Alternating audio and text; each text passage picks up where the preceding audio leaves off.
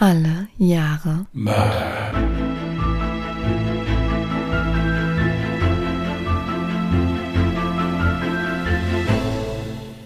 Herzlich willkommen zu Alle Jahre Mörder, der True Crime Podcast mit Christian, hallo. Und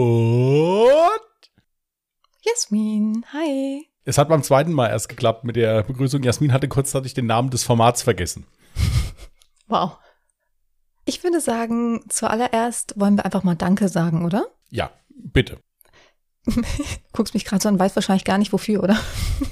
Ja, also es gibt viele Sachen, für die ich dankbar bin, aber ich weiß jetzt nicht, was du jetzt explizit machen willst, deswegen höre ich dir gerne zu, einfach jetzt erstmal und schließe mich dann natürlich an. Ich wollte einfach mal Danke an unsere treuen ZuhörerInnen ausrichten, weil wir es tatsächlich jetzt bislang die komplette Woche, und die ist eigentlich schon fast vorbei, geschafft haben, in den Spotify True Crime Charts zu bleiben. Ja, dafür bin ich auch sehr dankbar.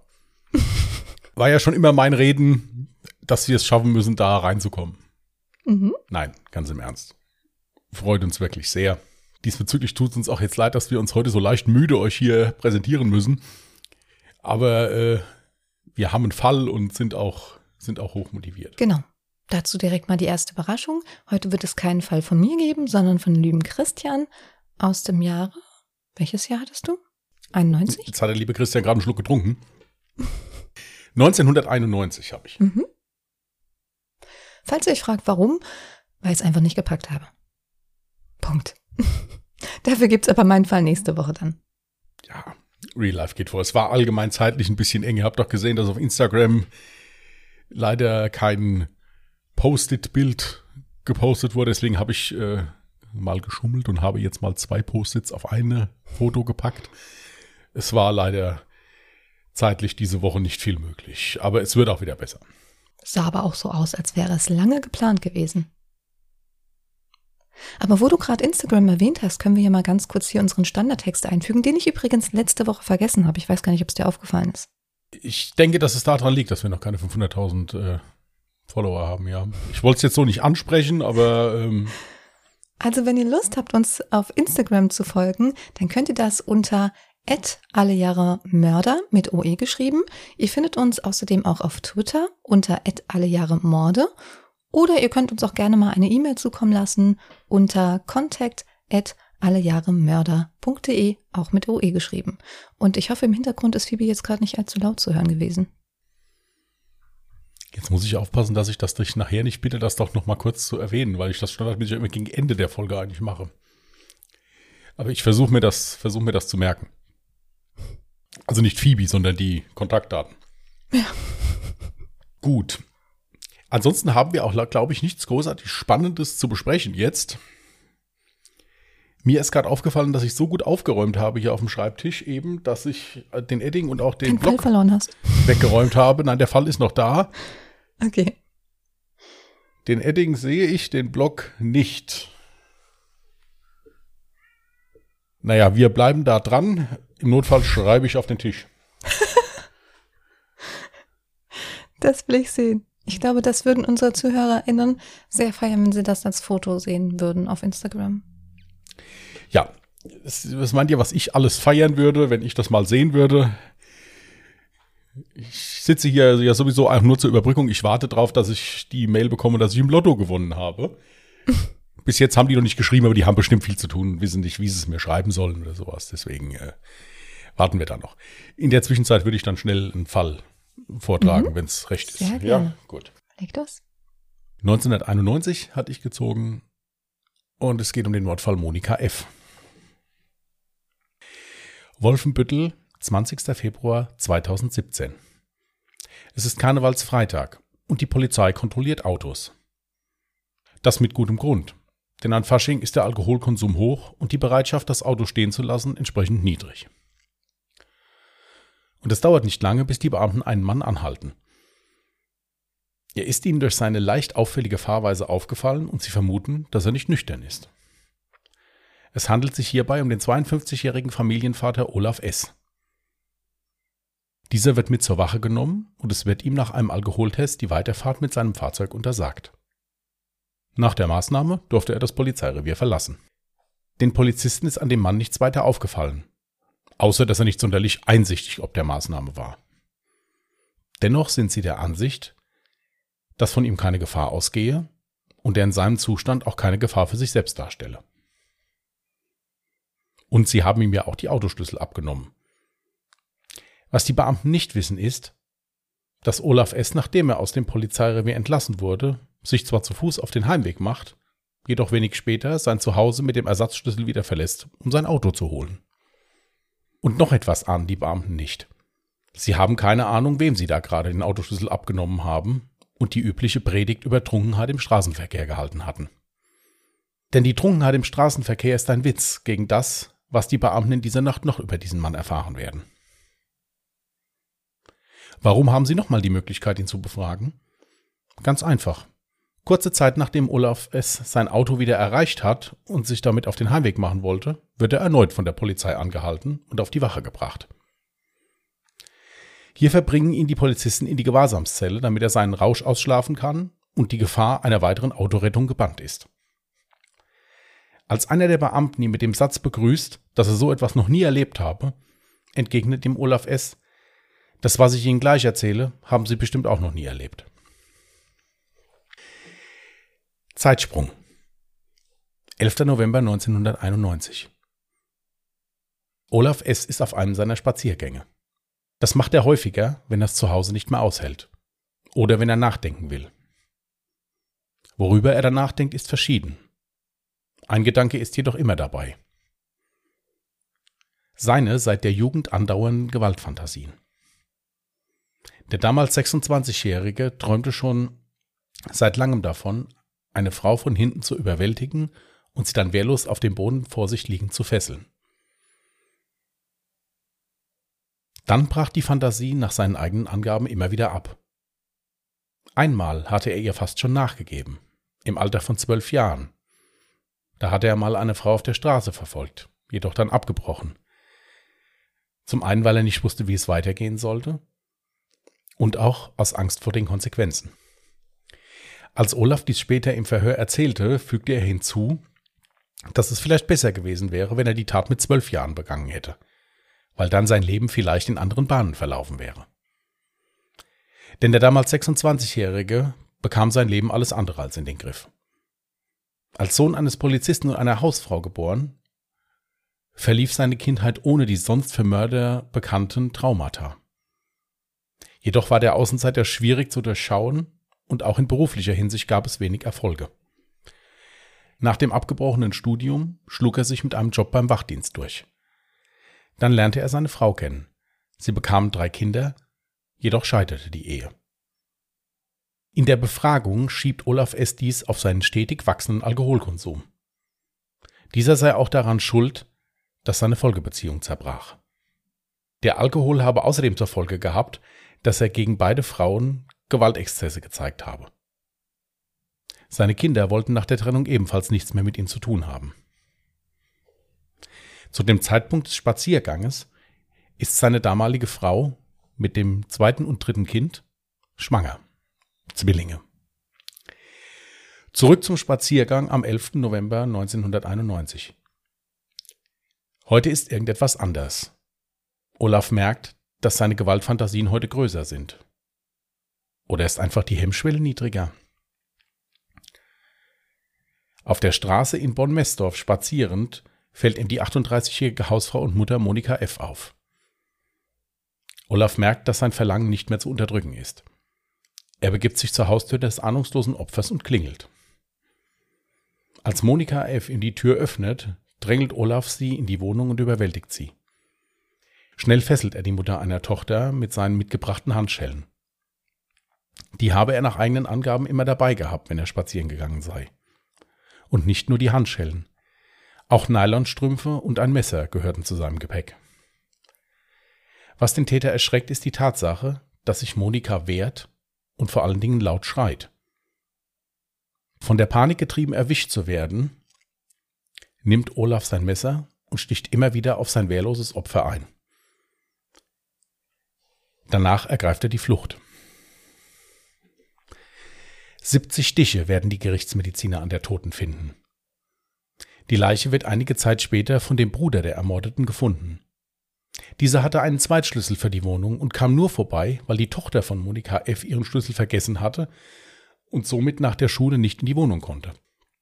Nachdem die Polizei den Tatort inspiziert hatte und eventuelle Spuren gesichert hatte, stehen sie vor einem Rätsel. Niemand hat groß etwas gesehen. Als Tatgrund lautet die Arbeitsvermutung Raubmord, da die Geldbörse des Opfers entwendet wurde. Und eben diese Geldbörse wird auch einige Tage später von einem anonymen Finder per Post an die Adresse der Familie F geschickt. Der Postbote erinnerte sich, dass es ihm komisch vorkam, da der Brief an die Ermordete adressiert war. Die Reihe der Tatverdächtigen ist klein bis nahezu nicht vorhanden.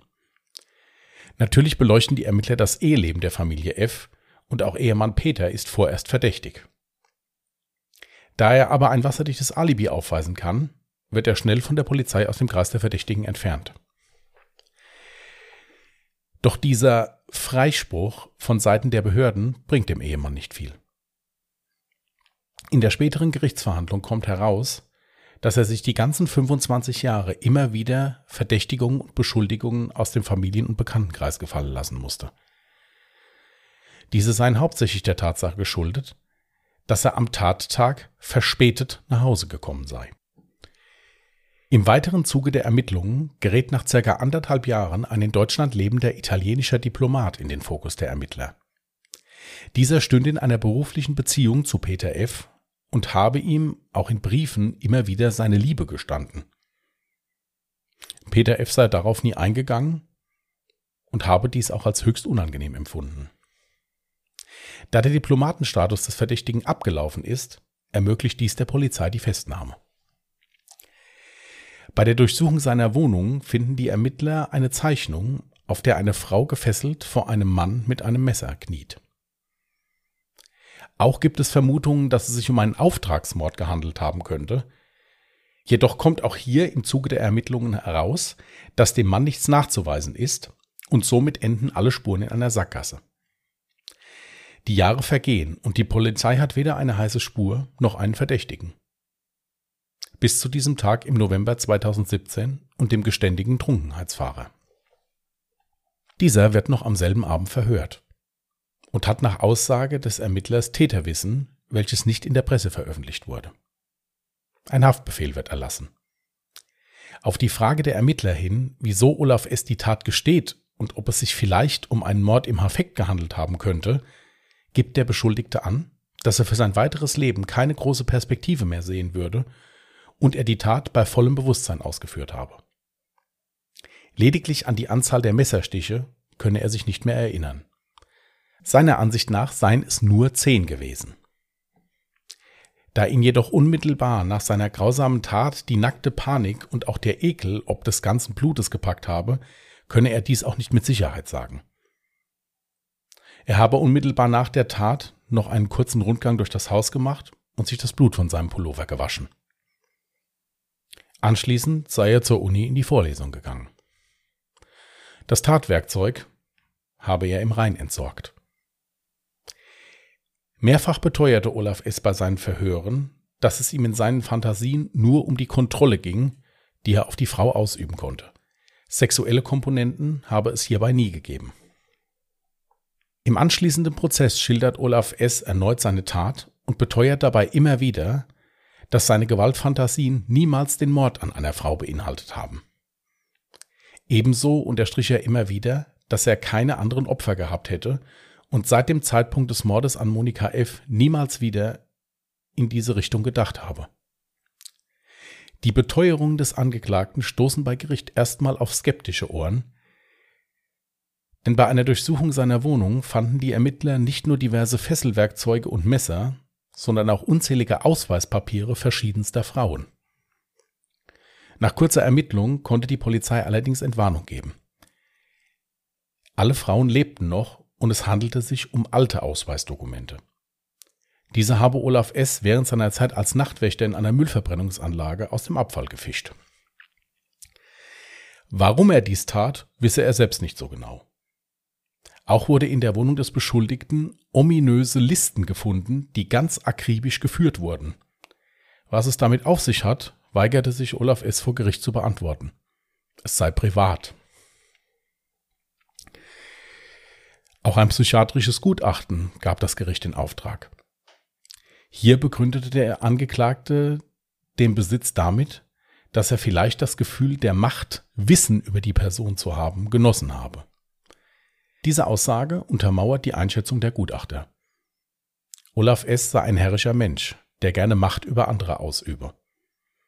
Auch seine Gewaltfantasien seien nach den ganzen Jahren immer noch präsent. Lediglich sein erhöhter Alkoholkonsum habe dies etwas abflachen lassen. Olaf S. wird eine narzisstische Persönlichkeit mit sadistischen Zügen bescheinigt. Er sei jedoch voll schuldfähig, laut den Ärzten. In Bezug auf seine geistige Reife und Entwicklung wurde ihm eine normale Intelligenz bescheinigt. Olaf S. wird am 12. Dezember des Jahres 2017 zu einer lebenslangen Haftstrafe verurteilt. Er nimmt das Urteil reglos mit dem Kopf nach unten gewandt hin. Diese Haltung zog sich laut Pressebeobachtern durch die ganze Verhandlung. Wie üblich vor der Urteilsverkündung hatte der Angeklagte das Recht auf ein paar letzte Worte. Hierbei richtete sich Olaf S. ein einziges Mal an die Familie seines Opfers und sagte, ich bereue die Tat sehr.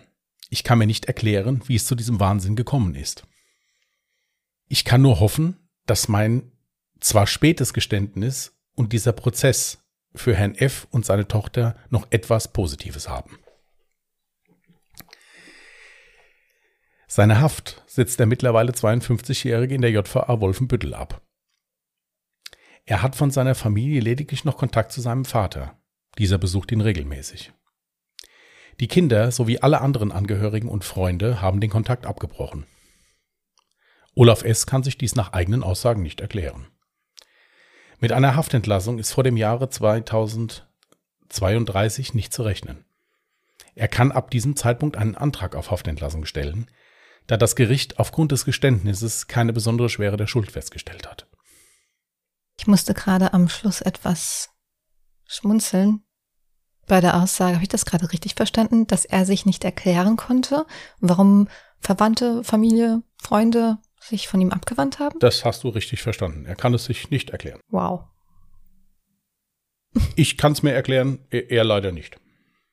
Ja, ich fand den Fall recht interessant, weil es halt auch wieder so über einen langen Zeitraum war und auch wieder nur durch Zufall herausgekommen ist. Ja, was heißt durch Zufall? Er hat ja selber dafür gesorgt es wäre niemals rausgekommen, selbst wenn er zweimal von der Polizei aufgeschnappt wurde, hätte Richtig. das ja nicht gehießen, dass seine Tat aufgeflogen wäre.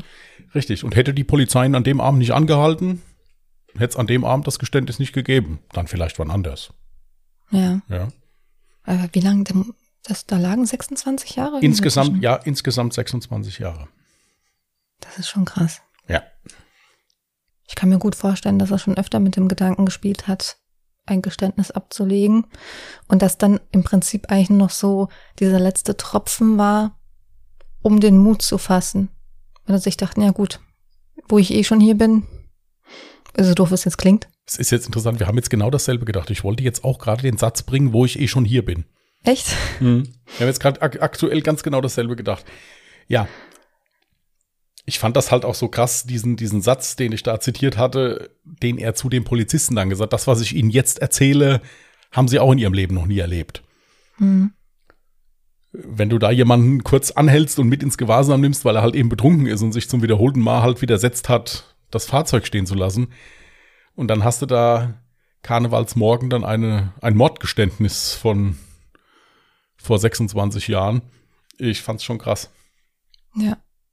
Also was ich an dem Fall auch extrem heftig fand, ist die Tatsache, dass du gesagt hast, dass er schon mit zwölf Jahren das erste Mal diese Gewaltfantasien hatte. Wenn ich mir vorstelle, mit zwölf Jahren, ja, da werde ich wahrscheinlich noch mit Puppen gespielt haben. Ja, es war da dann auch das erste Mal, dass er das wirklich in Erwägung gezogen hat, das halt auch durchzuziehen dann. Mhm. Und das war jetzt aber auf einer Straße hat er eine Frau gesehen. Warum er jetzt ausgerechnet auch diese Frau dafür auserkoren hatte, das konnte ich, konnte man auch nicht ermitteln. Das hat er halt einfach so erzählt mhm. im Zuge des Verhörs. Und das hat er dann abgebrochen, zum einen, weil er wirklich keinen großartigen Plan hatte, wie er das dann machen sollte, und zum anderen, weil er halt auch auf der Straße dabei gestört worden wäre. Es waren Fahrradfahrer vorbeigefahren, dann auch inzwischen und so. Er hat sich dann irgendwann nicht mehr sicher gefühlt und ist dann halt gegangen. Hm. Er konnte auch in der ganzen Verhandlung nicht erklären, warum er das jetzt an diesem Tag mit dieser Frau dann da gemacht hat. Also was ihn dann letztendlich dazu getrieben hat, dann doch an der Türe zu klingeln. Naja, wenn ich das ja richtig verstanden habe, dann ist er ja schon eine ganze Zeit lang immer unterwegs gewesen und war im Prinzip schon auf diese Tat vorbereitet. Wenn er jedes Mal die Handschellen oder Fesseln dabei hatte und ein Messer, Nylonstrümpfe, was sollte er denn damit machen? Die Nylonstrümpfe sind hinterher dann auch am Tatort gefunden worden. Aber was der damit gemacht hat, kann man nicht sagen. Die Gewaltfantasien von ihm, die beruhten wirklich darauf, jemanden zu unterwerfen, zu fesseln, mhm. zu knebeln, sonst, äh, sonst irgendwas. Er hat in den Verhören immer wieder gesagt, dass er niemals geplant hätte, jemanden umzubringen. Ja. Was er sich aber auch nicht bewusst gemacht hat, war zum einen die Tatsache, dass er auf Gegenwehr stößt. Also die Frau hat sich gewehrt, die hat geschrien, die hat, äh, hat sich nicht unterwerfen lassen, so ohne weiteres. Mhm. Und was er halt auch komplett nicht bedacht hatte, ist ja, wenn ich jetzt irgendwo eindringe, jemanden fessele und den dann da liegen habe, der hat mich ja gesehen. Weil er hatte ja weder eine Maske auf noch sonst irgendwas. Der ist ja wirklich von der Straße, vom Spaziergang hat er geklingelt, mhm. ist dahin äh, und mehr oder weniger über die Frau hergefallen was auch sehr merkwürdig ist, weil wenn er eigentlich ja jedes Mal vorbereitet war, dann würde ich doch in meinem Kopf diese komplette Tat irgendwie abspielen und alle Eventualitäten abwägen, was dann passieren könnte. Das gibt für mich irgendwie alles nicht so wirklich einen Sinn. Eben, jetzt muss man, äh, muss man dazu sagen, dass der zu dieser Zeit auch schon regelmäßig viel Alkohol getrunken hat. Hm ist jetzt natürlich kein Entschuldigungsgrund. Ich wollte aber, aber auch gerade äh, sagen, das ist definitiv keine Entschuldigung für diese nein, nein, Tat, weil er nein, ja schon mit zwölf diese Fantasien hatte. Nein, nein, das auf keinen Fall. Nur es ist vielleicht so ein bisschen ein Grund, warum da auch keine vernünftige Planung da war. Weil ja, das ist ja eine ganz spontane Aktion gewesen. Also vor allen Dingen auch noch äh, bei jemandem. So spontan kann das ja nicht sein, wenn ich mich auf die Tat vorbereite, weil ich ja immer dann meine Handschellen und ähm, mein Messer dabei habe. Ja, und so wie das, wie ich das jetzt aus den Zeitungsartikeln rausgelesen habe, ist das so, dass der die aber schon jahrelang spazieren geschleppt hat. Hm. Jedes Mal, wenn er dann spazieren gegangen ist. Also das war jetzt nicht so, dass er just an diesem Tag das Messer und die Handschellen eingepackt hat. Das hat er immer dabei gehabt. Ja. Und bei der Durchsuchung des Hauses war es halt, also des Hauses der Wohnung, das ging nicht so ganz hervor aus dem aus den Presseartikeln, war es halt eben auch so, dass da ganz viel von gefunden wurde. Also der hatte diverse Handschellen, diverse Messer vorrätig. Hm. War, wie gesagt, ein bisschen undurchsichtig. Dann diese, möchte ich kurz nochmal auf diese ominös geführten Listen eingehen. Ja, das hatte ich mir auch aufgeschrieben. Was waren das für Listen? Das waren Listen, wo Daten, also Monatsdaten drauf standen, in Kombination mit irgendwelchen Zahlen. Die Ermittler konnten sich das nicht erklären und, die, und er verweigert die Aussage darüber. Also das waren Listen wie so eine Tabelle angelegt. Rechts stand ein Datum, jetzt was ich, der 5.2.2004. Mhm. Und daneben standen dann Zahlen, wie so Zahlencodes. Mhm. Und das hat er aber verweigert, darüber Auskunft zu geben, was das ist. Also warum er das gemacht hat. Er hat dann immer nur gesagt, es wäre seine Privatsache. Darüber werde ich jetzt wahrscheinlich noch ein bisschen länger nachdenken, was das für Zahlen sein ja, das könnten. Ist eine ganz lustige, äh, ist ein ganz lustiger Gedanke. Ich habe da auch länger drüber nachgedacht. Das können unsere ZuhörerInnen übrigens ja. auch. Wir werden ja auch Instagram auch einen Post dazu jetzt machen. Und dann könnt ihr, wow. Hast du das? Ja.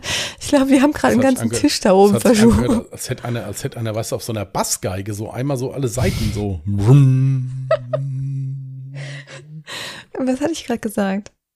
Achso, unter dem Post könnt ihr gerne mal Detektiv spielen oder wie sagt man? Ihr könnt gerne mal ein bisschen brainstormen und so ein paar Ideen dann drunter posten, wofür die Zahlen denn stehen könnten. Vielleicht sind die Zahlen auch verbunden mit, das ist jetzt total krank, mein Gedanke, ne? Ähm, waren es nur Zahlen oder waren es auch Buchstaben? Ich habe einen Zeitungsartikel darüber gefunden. Und dann Ja. habe ich noch äh, bisschen, bisschen weitergelesen. Es ist nicht näher drauf eingegangen worden, was da alles steht. Es standen auf jeden Fall keine Namen dabei oder sowas, dass man hätte da irgendwelche Verbindungen ziehen können. Es waren Weißt nur du, was Zahlen, mein Gedanke war? Dass die äh, Zahlen für Buchstaben im Alphabet stehen. Nein, gar nicht so ähm, abwegig, sondern die Ausweisdokumente, die er bei sich zu Hause liegen hatte. Auf einem Ausweis sind doch auch hier diese Zahlen und wie heißt die Identifikationsnummer? Deine Aus heißt sie so? Ja, Genau. Dass das vielleicht dazugehörig war, dass er vielleicht an irgendwelchen Tagen die und die Frau vielleicht schon einmal verfolgt hat und sich dazu Notizen gemacht hat, statt Namen aufzuschreiben, dann eben einfach vom Eis- Ausweisdokument dann vielleicht was dazu aufgeschrieben hat. ist durchaus möglich. Im Raum Bonn gab es zu diesem Zeitpunkt, also 1991, eine kleine Mordserie, wo die Polizei sich nicht so einig werden konnte, war das ein Täter, waren das mehrere Täter, hat das was miteinander zu tun. Mhm. Natürlich ist das auch überprüft worden, ob er da vielleicht auch irgendwie mitgewirkt hat. Mhm. Aber es war wirklich so, dass ihm zum Schluss wirklich nicht nach, nichts nachzuweisen war. Und die Polizei und auch das Gericht an der Ansicht war, okay, das war das einzige Mal, dass der gemordet hat. Dein ganz ehrlicher Gedanke dazu? Denkst du, es war wirklich nur dieses eine Mal? Ich denke, dass das nur dieses eine Mal war, weil der bei diesem Mord total erschrocken war.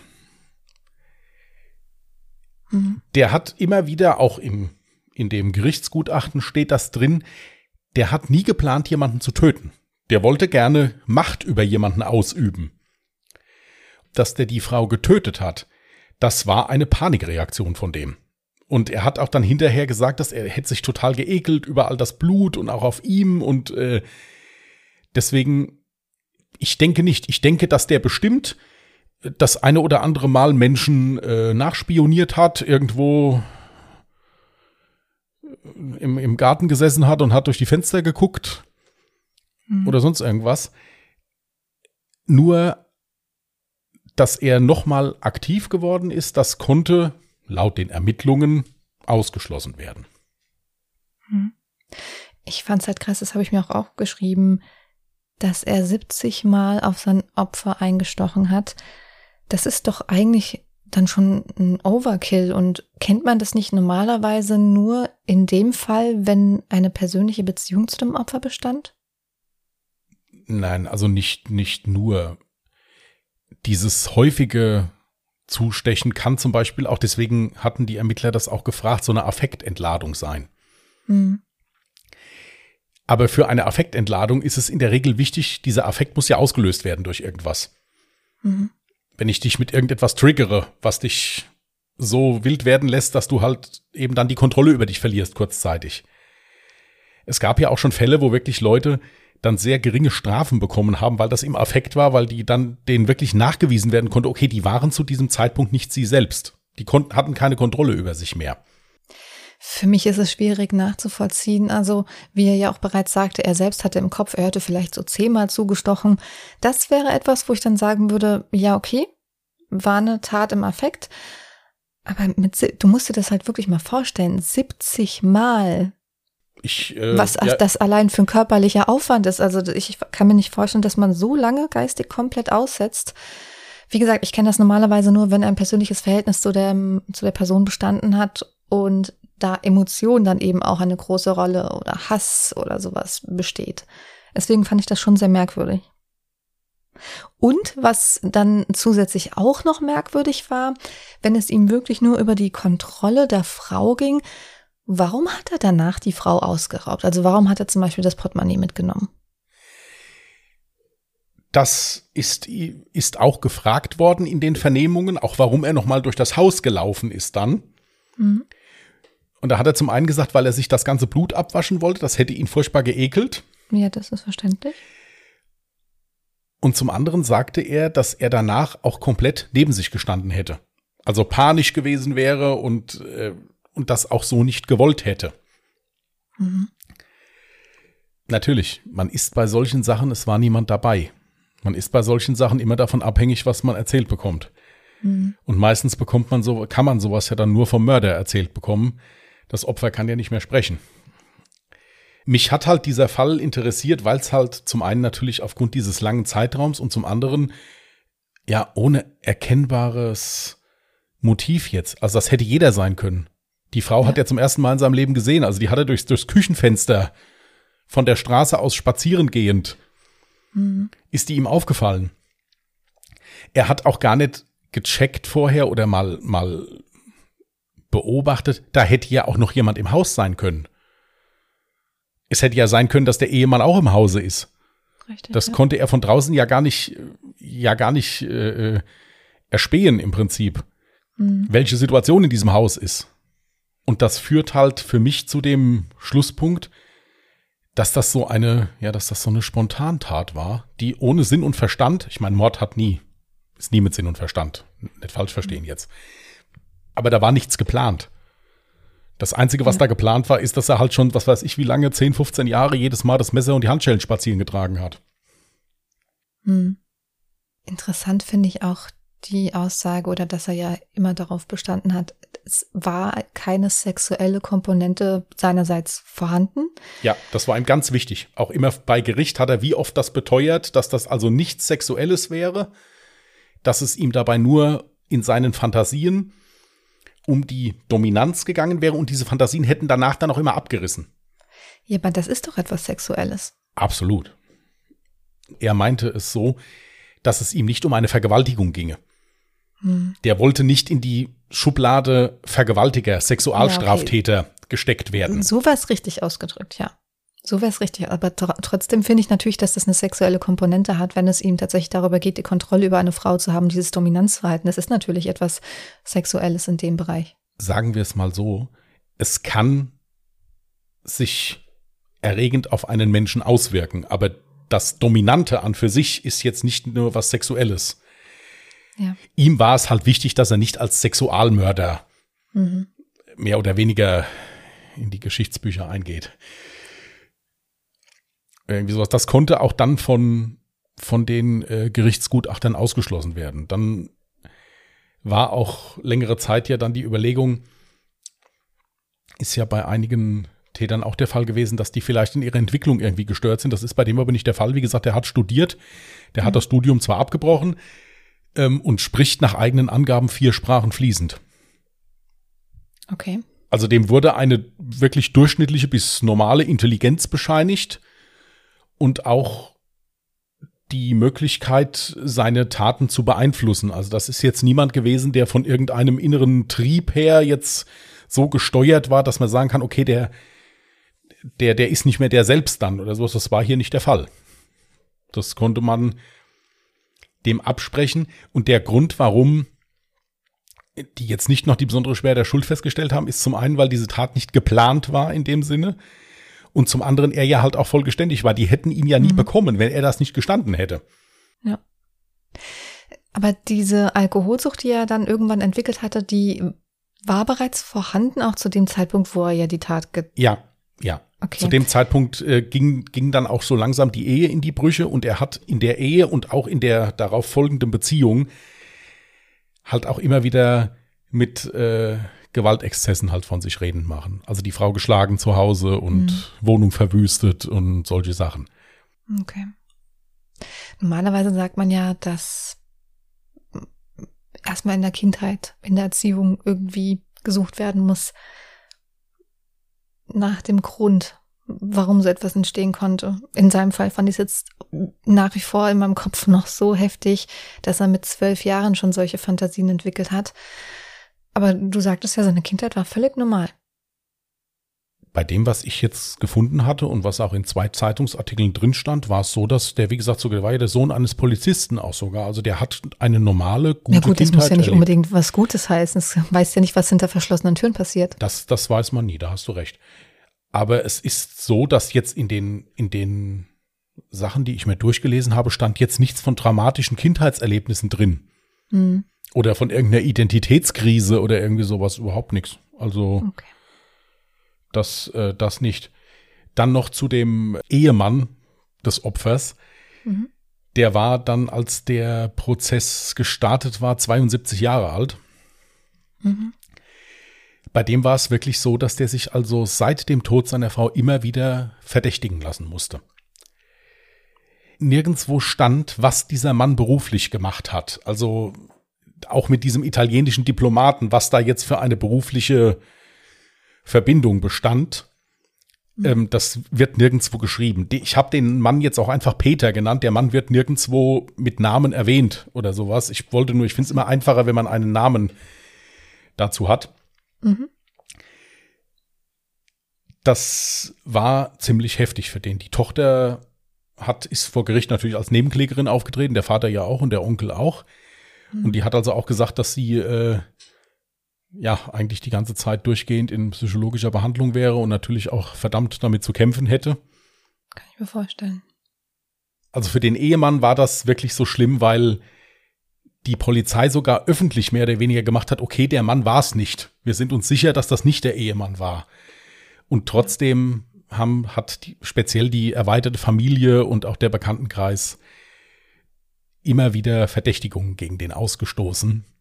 Und er musste sich dessen erwehren oder musste das aushalten oder was auch immer. Ich denke eher zweiteres. Ich denke, er musste es eher aushalten. Das würde ich mir gar nicht vorstellen.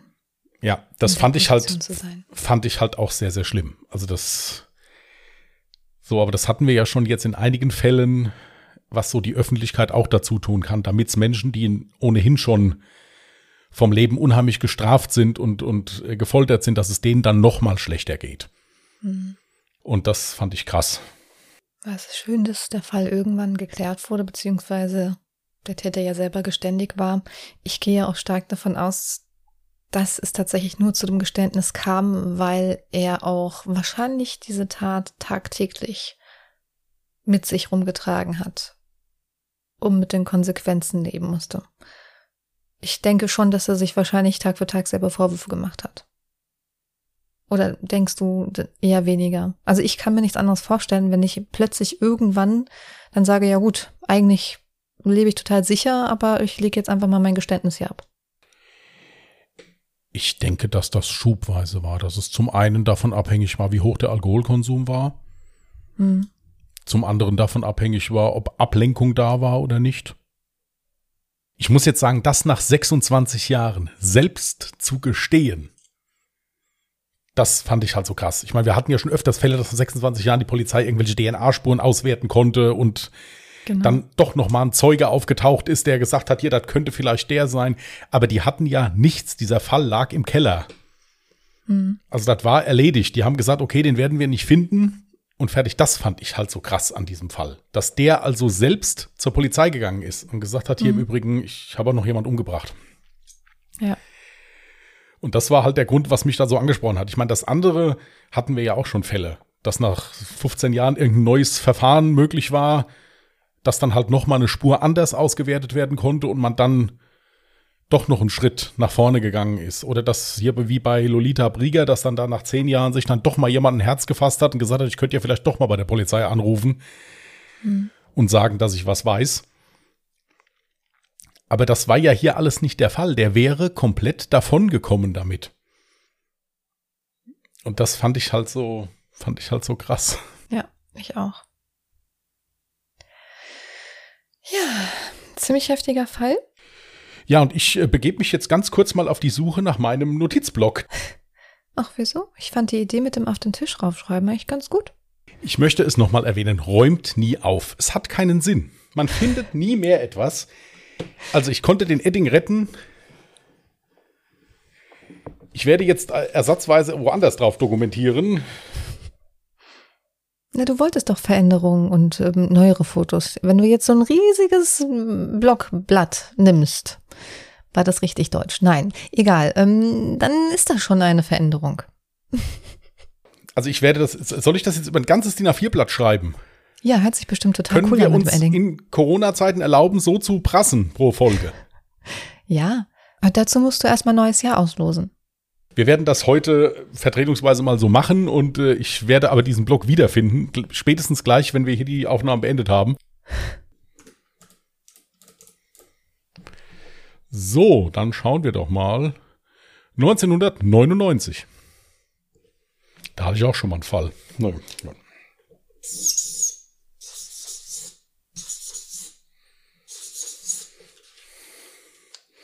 Ja, warte, die Striche.